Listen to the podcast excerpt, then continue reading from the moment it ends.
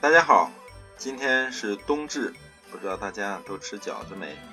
饺子是中国北方最平常稀疏的食物。想当年，李闯王到北京，认为皇帝最幸福的日子就是天天吃饺子。他的饺子没吃多少天，就被吴三桂被清兵赶出北京城。现在的人吃饺子已经不算什么奢求，只要你有勤快的双手，随便做，用个把小时就做出来了。饺子的馅儿虽然材质不同，但是热气腾腾的饺子端上桌的场景，是是每一个中国人脑子里留下的最深刻、最诱人的印象。尽管有的人不爱吃饺子，南方人吃汤圆儿。总之，大江南北各有特色，但北方人吃的饺子，南方人也习惯吃。我最爱吃饺子，曾经出差的时候，经常把饺子馆当我的食堂。因为饺子在各家的做法基本上都是很相似的，所以今天就不介绍如何做饺子。给大家读一篇文章，题目是《味蕾是不断润出来的》，作者崔文彤。幸福生活是润出来的，润是肯花时间、安静专注的去体会当下做的事情，似心灵的把玩，又贴近被包了浆的性情，因岁月的深沉而润出的幽光沉静。这便是享受到最佳的幸福了。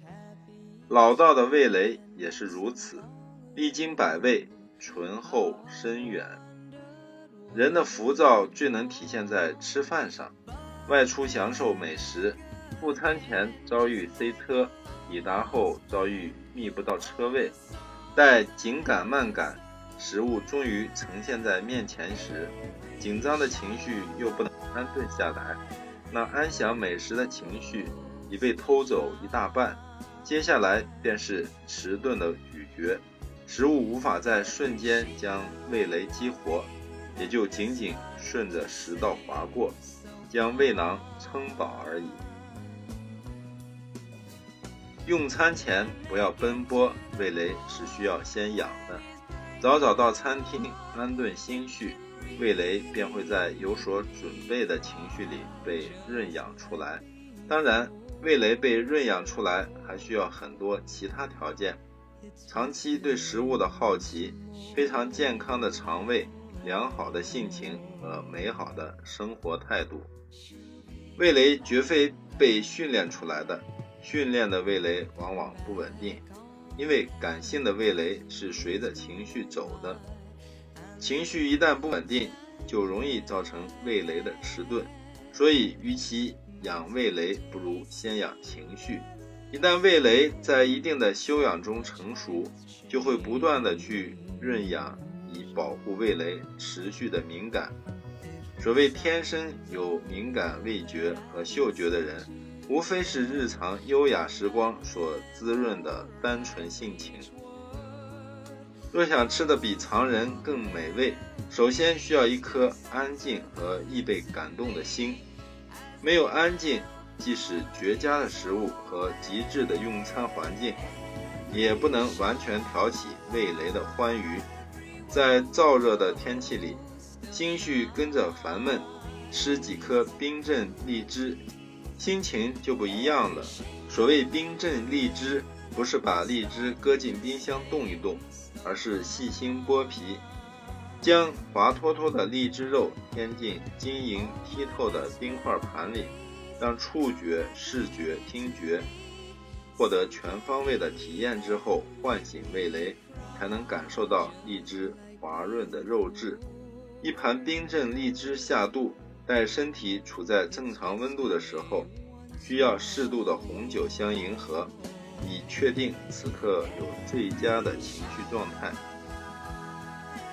温度适当的酒是此时最佳的调味品，哪怕你正在吃一颗普通的咸鸭蛋，也会让你享受到食物的极致美味。不要以为被温润的仅仅是身体和心灵，其实是我们一直在说的味蕾，最后也许滋润到一颗咸鸭蛋上。不能否认，浪漫环境所勾起你对食物的疯狂，更是一种极致的滋润。所谓的浪漫，就是你有一颗期待的心。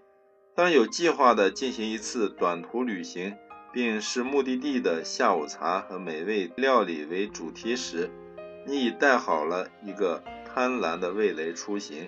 一路的贪婪，也是一路的滋润。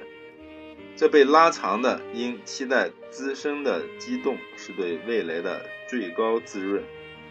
很多人想要有轻松的工作、闲暇的时间、很多钱，再去做自己喜欢的事情，却不知道做任何事情都需要一个对眼前事物积极和专注的态度，哪怕是吃，即使在平庸的一天吃一份平庸的食物。